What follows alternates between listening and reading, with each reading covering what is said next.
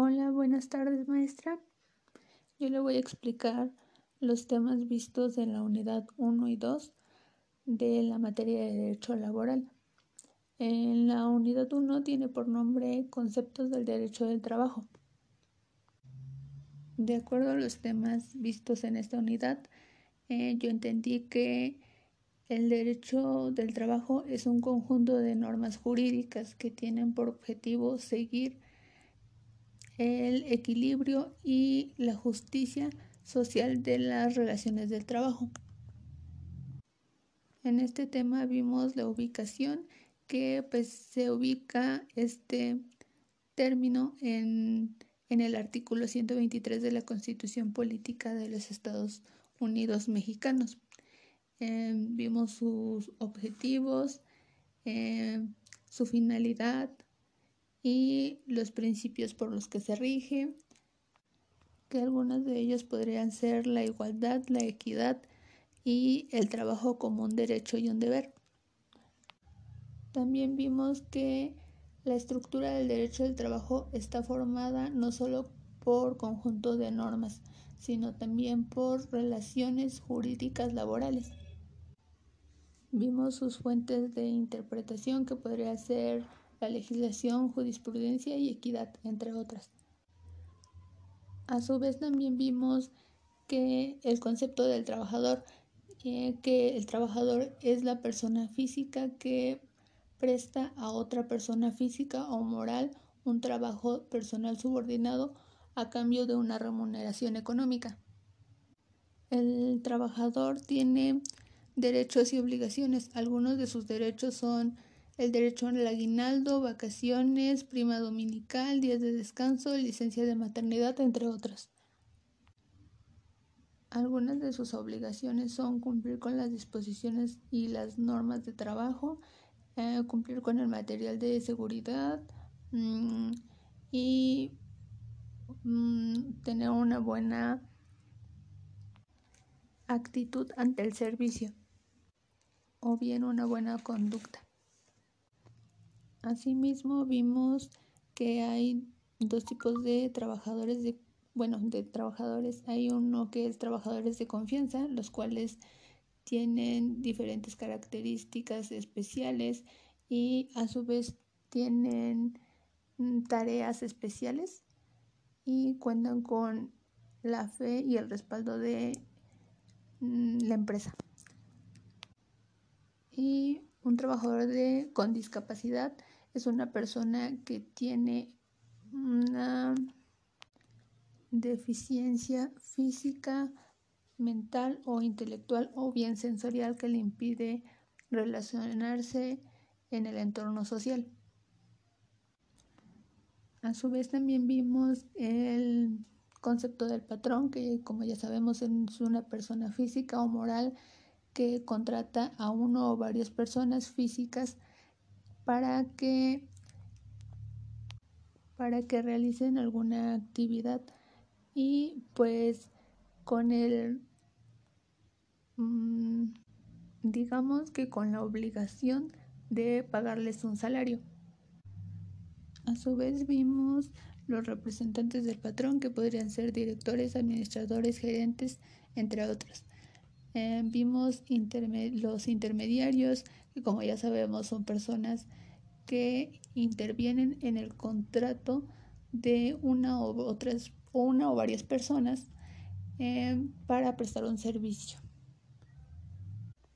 A su vez vimos el concepto de la empresa y establecimiento. Como ya sabemos, la empresa es una unidad técnica que satisface bienes y servicios y el establecimiento de la unidad técnica que contribuye a la realización de los fines de la empresa. También vimos el tema de subcontratación o outsourcing, que vimos que pues está estrictamente prohibido para las empresas. Eh, vimos la subcontratación patronal, la relación de trabajo y contrato de trabajo, que pues ya sabemos que la relación de trabajo eh, es cuando cualquiera que sea el acto que dé origen a la prestación de trabajo subordinado, lo cual nos lleva a un contrato. Vimos los tipos de contratos, el contrato de prueba, que pues es un, un contrato en el que el trabajador está a prueba para ver cómo desempeñaría el trabajo y pues el contrato de capacitación en el que el trabajador este, obtiene los conocimientos y habilidades para realizar la las actividades por la cual se le contrata. A su vez vimos la presunción de la relación de trabajo, que pues es cuando se presume de que se tiene hecho un contrato de trabajo. Vimos las características del contrato individual y la estabilidad del empleo. Después vimos el derecho de antigüedad, que pues ya sabemos es el tiempo elaborado de un trabajador hacia una empresa. Eh, de, de, eso se deriva el derecho derivado de la antigüedad, que es una prima de antigüedad y la prima de antigüedad se, le se les proporciona a las personas o los trabajadores que deciden separarse voluntariamente de su empleo. A su vez vimos la forma de computar esta prima de antigüedad, eh, los casos en que procede el pago, eh, la suspensión de la relación de trabajo, causas de la suspensión de la relación de trabajo, como puede ser enfermedades contagiosas, incapacidad temporal o la prisión preventiva del trabajador. A su vez también vimos la duración de la suspensión de, de la relación de trabajo, la terminación para o la, terminación o los términos del regreso de la relación de trabajo. Vimos la disolución de la relación de trabajo, que es cuando se da terminación a, pues, al contrato de, del trabajador con la empresa. La terminación de la relación de trabajo puede ser por mutuo consentimiento o por separación injustificada. Posteriormente vimos las actitudes en contra de la dignidad que dentro de ellas podría mm, pues caber la, el hostigamiento y el acoso sexual. Como sabemos, eh, una actividad en contra de la dignidad de una persona es el, el maltrato físico o verbal de una persona a otra. Este, en el caso laboral podría ser pues abusando de, del poder que tiene una persona sobre otra. El hostigamiento es el que se ejerce por el poder de la relación, de la subordinación, de pues sí, de la relación de trabajo. En el caso de acoso sexual, es la forma de violencia en la que, si bien no existe subordinación de la relación de trabajo, pues puede ser tanto de un patrón como de algún otro compañero de trabajo. Vimos las causas del despido y a su vez vimos que este que si el despido fue de forma injustificada, se tiene que reinstalar al trabajador en su trabajo pues que tenía antes del despido con los mismos derechos y obligaciones y prestaciones.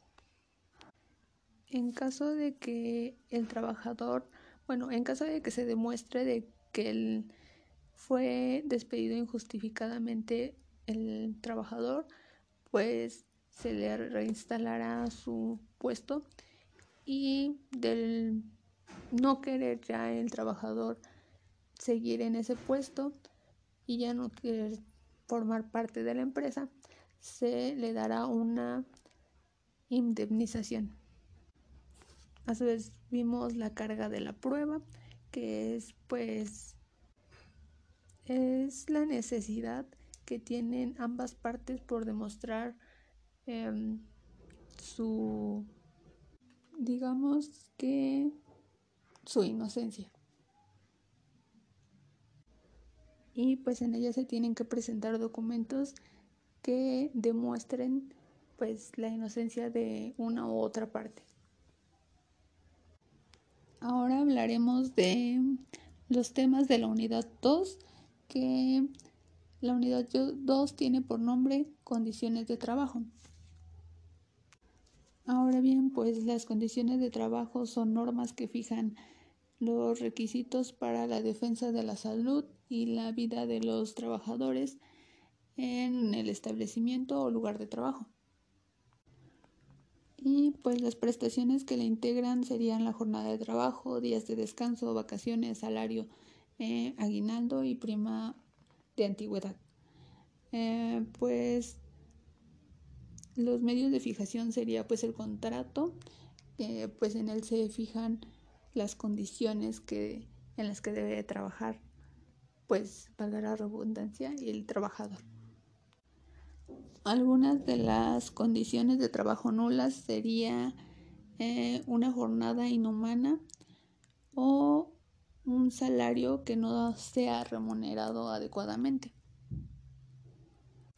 También vimos la modificación de las condiciones de trabajo y pues es cuando se modifica o se cambian algunas de las condiciones que se estipulan en el contrato individual de trabajo, que ya bien ya se habían eh, establecido y pues las causas pueden ser que el, el patrón haya solicitado la modificación o bien el trabajador.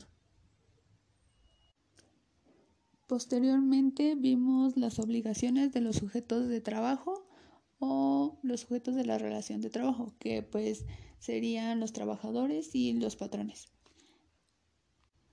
Las obligaciones de los patrones se encuentran en el artículo 123 de la Ley Federal del Trabajo y las obligaciones de los trabajadores se encuentran en el artículo 134 de la Ley Federal del Trabajo. Eh, existen tres tipos de contrato de trabajo el contrato individual, el contrato colectivo y el contrato de ley. A su vez vimos la jornada de trabajo, que es el tiempo durante el cual el trabajador está dispuesto a o está a disposición del patrón para prestar su trabajo. Posteriormente vimos los horarios de trabajo, los cuales son tres. Jornada diurna que se comprende por entre las 6 y las 20 horas. Y la jornada nocturna que es de las 20 horas a las 6 horas. La jornada mixta es la que comprende periodos del tiempo de la jornada diurna y nocturna, sin que exceda más de tres horas y media, puesto que mm, si pasa esto se reputará y será una jornada nocturna. También vimos eh, el descanso de media hora, que es el tiempo que se les da a los trabajadores para que puedan descansar de la jornada. Con este descanso se pretende la previsión de la salud y la prevención de riesgos de trabajo. A su vez vimos la clasificación de la jornada ordinaria y extraordinario, extraordinaria. Perdón. Eh, la jornada ordinaria es la que se acuerda en el contrato de trabajo. Eh,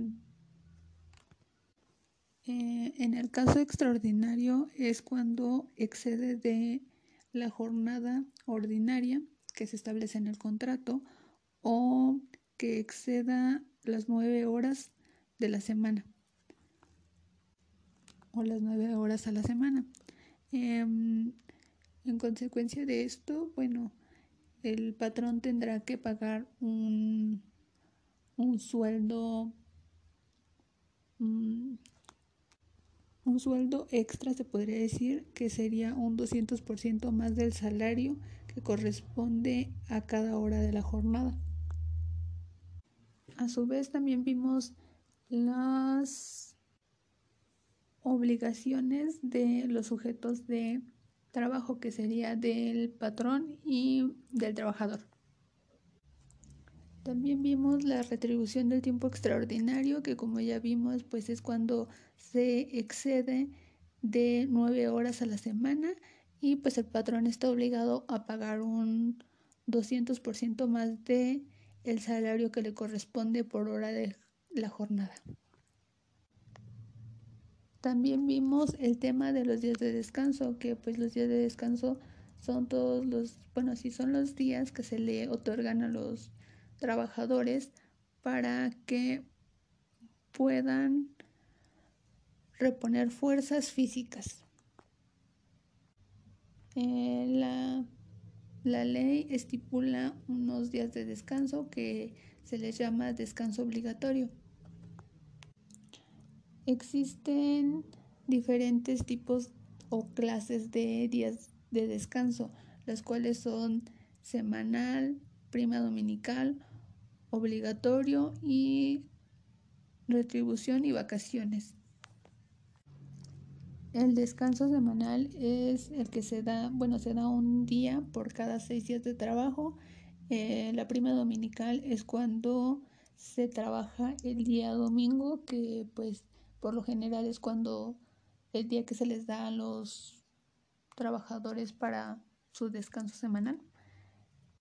Y como ya habíamos dicho, el descanso obligatorio es pues los días que están, están establecidos sobre la ley. Y las vacaciones, eh, a los trabajadores deben disfrutar en forma continua seis días de vacaciones. Las vacaciones deben concederse a los trabajadores dentro de seis meses siguientes al cumplimiento del servicio. Posteriormente vimos la remuneración y vimos que la remuneración ah, es la recompensa que se le da a los trabajadores por los servicios prestados. Después vimos la prima vacacional, que es el dinero adicional que se le da mm, a los trabajadores mm, para que disfruten de sus vacaciones o como complemento para sus días de vacaciones. Después vimos el salario, que es la cantidad de dinero que el patrón paga a los trabajadores por su trabajo. Después vimos el pago a través de medios electrónicos. Eh, pues el salario en efectivo deberá pagarse precisamente en moneda en curso legal. Mm, esto puede ser eh, que el pago de los salarios sea por, por medio de depósito en cuentas bancarias, tarjetas de débito o transferencia o cualquiera que sea el medio electrónico, pero no puede ser por medio de mercancía como vales o fichas que traten de suplir las monedas o las monedas o bien la moneda de en curso legal. Posteriormente vimos los o el principio de igualdad. El principio de igualdad constitucional en torno al ambiente laboral hace referencia a la regla de no discriminar y a la igualdad de la ley entre hombres y mujeres. Es decir, mismos derechos, mismas oportunidades y mismas obligaciones. Después vimos otras retribuciones como propina, viáticos y gastos de representación. La propina son parte del salario de los trabajadores y los viáticos se refieren a la provisión de alimento y dinero necesarios para emprender un viaje. Y los gastos de representación son, son los recursos o pagos que el empleador hace al trabajador para ser utilizados para el desarrollo de sus actividades, es decir, es el dinero que se le da a los trabajadores para que puedan comprar las cosas necesarias para la realización de su trabajo. También vimos las prestaciones al salario y los principios que les voy a mencionar algunos de ellos, que es el derecho a disponer del salario, y renunciabilidad del salario, control del salario y prestación en especie. También vimos los aspectos de protección contra el patrón, que sería la prohibición de imponer multas a los trabajadores, la prohibición de suspensión del pago del salario y el descuento de los trabajadores o a los trabajadores. Mm, los plazos para su pago serían que los plazos para el pago del salario nunca podrán ser mayores de una semana para las personas que desempeñan un trabajo material y de 15 días para las demás personas o los demás trabajadores.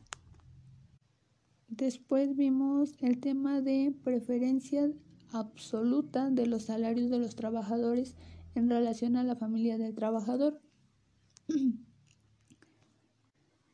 Este nos dice que tendrán derecho a recibir indemnización en los casos de muerte, es decir, los individuos que dependan económicamente del trabajador y que tengan alguna incapacidad del 50% o los hijos menores de 16 años o los mayores de esa edad pero con alguna incapacidad o discapacidad física.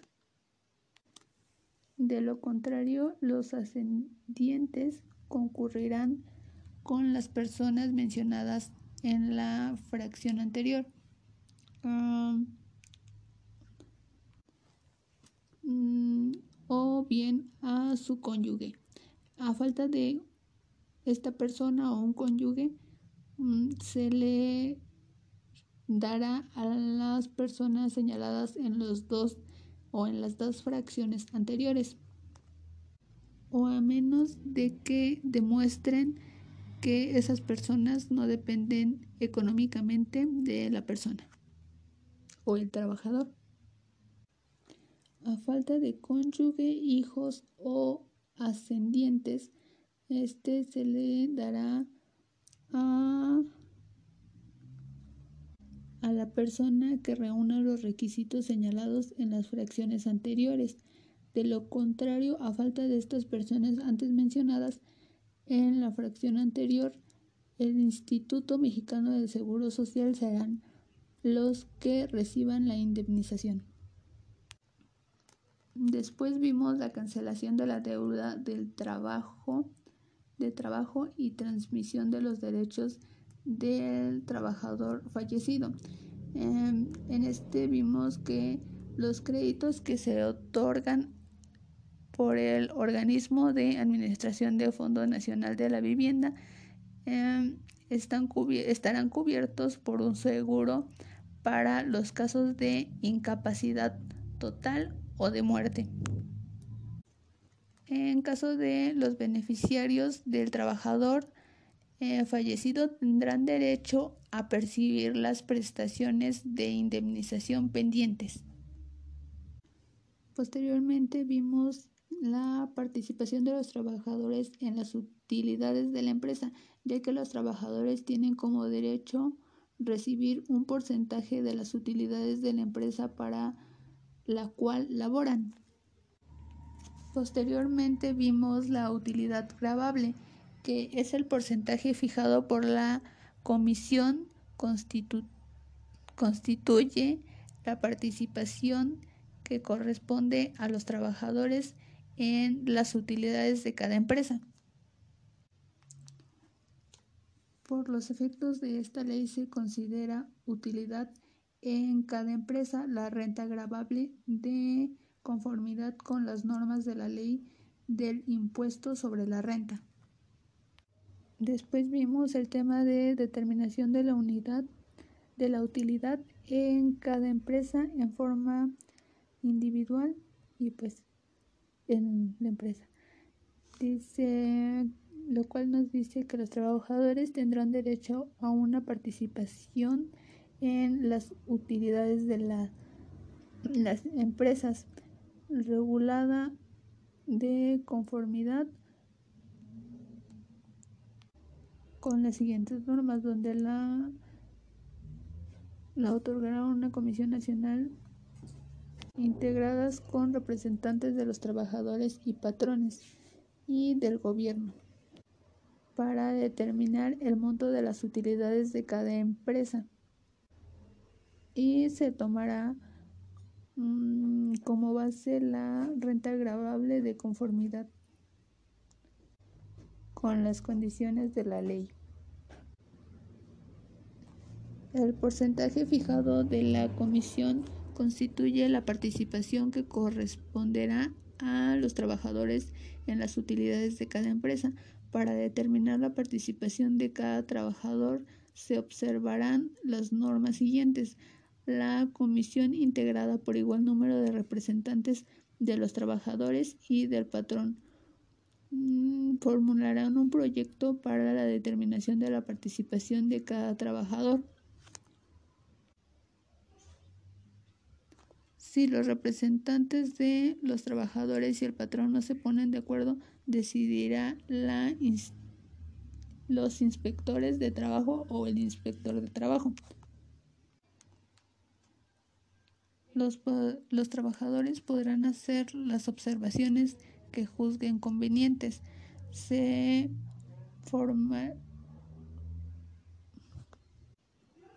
si se formulan objeciones serán resueltas por la misma comisión. Las empresas exceptuadas del reparto son las empresas de nueva creación durante el primer año de funcionamiento. Eh, otra sería la empresa de nueva creación dedicadas a la elaboración y producción de un nuevo producto. Eh, las empresas de industria extractiva de nueva creación durante su primer periodo de exploración. Eh, las instituciones de asistencia privada, la institución mexicana de seguro social o bien las empresas que tengan el capital menor del fijado en la Secretaría de Trabajo. Mm, tienen derecho a el reparto de utilidades todos aquellos que se encuentren al servicio de un patrón.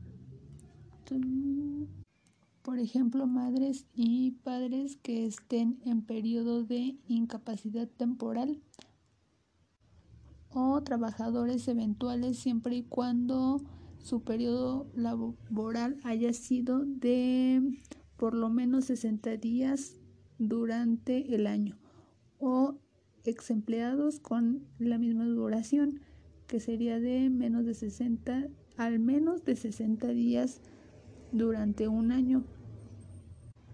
Los empleados que no tienen derecho a la retribución de las utilidades serían entonces los siguientes serían las personas que no tienen el derecho serían los directores, gerentes generales, administradores, trabajadores eventuales eh, que hayan laborado menos de 60 días, socios, accionistas y trabajadores domésticos. También vimos el derecho de habitación de los trabajadores y este es que toda empresa agrícola, industrial o minera de cualquier otra clase de trabajo está obligada a proporcionar a los trabajadores habitaciones cómodas e higiénicas para dar cumplimiento a esta obligación. La empresa debe aportar al Fondo Nacional de Vivienda el 5% sobre el salario de los trabajadores a su servicio. Este fondo es el Infonavit. Eh, este instituto tiene por objetivo administrar los recursos del Fondo Nacional de Vivienda, establecer y ocupar un sistema de financiamiento que permita a los trabajadores obtener créditos baratos para ellos y sus familias. O adquirir una propiedad de habitación cómoda e higiénica, la construcción, reparación y aplicación o mejoramiento de una habitación o el pago de pasivos o contraídos con los conceptos anteriores. Y el siguiente sería eh, la afiliación del patrón al Infonacop. ¿Qué es el Infonacop? Puede puede definirse como una institución pública cuyo objetivo principal es ofrecer a los trabajadores del país créditos baratos y accesibles para la adquisición de bienes y servicios. El Instituto para el Cumplimiento de los Objetivos cuenta con las siguientes atribuciones. La administración del fondo, participación en programas y proyectos en términos de la ley del Instituto de Fondo Nacional. El brindar apoyo y asesorías en el funcionamiento de las tiendas y almacenes y celebrar convenios en las entidades federativas y de gobierno. Para el cumplimiento de sus objetivos, el instituto solo podrá realizar las siguientes operaciones, garantizar los créditos y otorgar financiamiento a los trabajadores para la adquisición de bienes y pagos de servicios. Realizar operaciones de descuento y el promover entre los trabajadores el mejor aprovechamiento del salario. Y pues estos serían todos los temas vistos en la unidad 1 y 2 de la materia de derecho laboral. Gracias por su atención. Buen día o buenas tardes.